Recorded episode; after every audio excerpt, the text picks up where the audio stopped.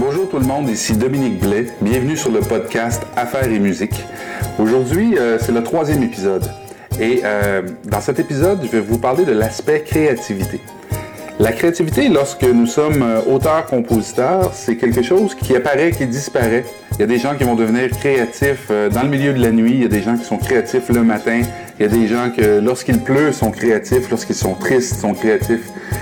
c'est différent d'une personne à l'autre.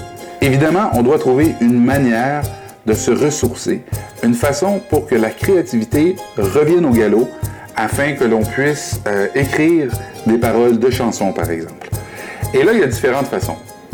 Il y a des gens qui vont se promener euh, tout simplement dans la rue, qui vont aller au parc, qui vont regarder les enfants jouer, qui vont regarder les passants, et ça, ça va les inspirer. Il y a des gens qui euh, vont aller à la campagne, donc le fait d'être à la campagne, de changer d'atmosphère, de changer de monde pour quelques instants, ça va leur procurer beaucoup d'inspiration et euh, ils vont arriver à créer des œuvres. Il y a d'autres personnes que c'est complètement le contraire. Moi, j'en suis un bon exemple. Lorsque je vais dans une grande, grande ville et qu'il y a beaucoup, beaucoup d'action, euh, l'adrénaline m'aide euh, à écrire des chansons. Bon, il y a différentes façons de faire, mais aujourd'hui, je vais vous parler d'une méthode quand même nouvelle que j'avais jamais vue.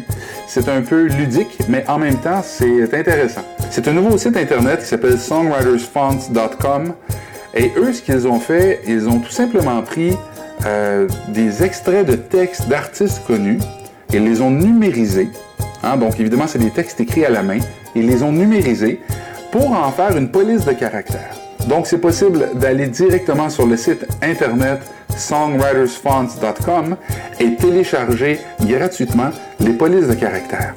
Et là, ce qui va se passer, c'est qu'une fois que vous avez installé ça dans votre ordinateur, vous pouvez utiliser, par exemple, votre traitement de texte préféré et euh, commencer à écrire et tout simplement choisir la police de caractère de l'artiste qui vous intéresse. Et euh, comme par magie, tout ce que vous allez écrire apparaîtra à votre écran euh, comme si c'était cet artiste-là qui l'avait écrit à la main.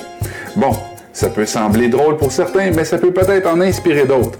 Euh, le fait que ce soit une nouvelle façon de travailler, euh, ça peut quand même être intéressant. Ne serait-ce que pour seulement satisfaire votre curiosité, ben, vous pourriez aller télécharger les polices de caractère. Dans le moment, il n'y en a pas beaucoup de disponibles, mais quand même, ce sont euh, des polices de grands noms.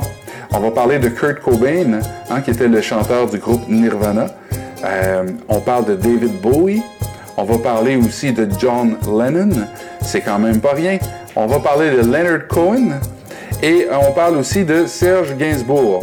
Donc, euh, vous savez, ces gens-là ont fait de grandes œuvres dans leur carrière et euh, peut-être que ça pourra vous inspirer.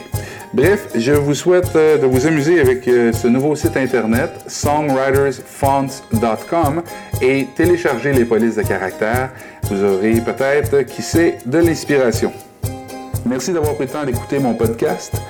N'oubliez pas que le podcast est disponible sur iTunes, mais qu'il est aussi disponible sur la chaîne Affaires et musique sur YouTube. Et vous pouvez vous abonner afin de recevoir tous les podcasts au fur et à mesure que je vais les mettre en ligne. Je vous remercie beaucoup et n'hésitez pas à m'écrire si vous avez des questions. Affaires et musique à commercial gmail.com.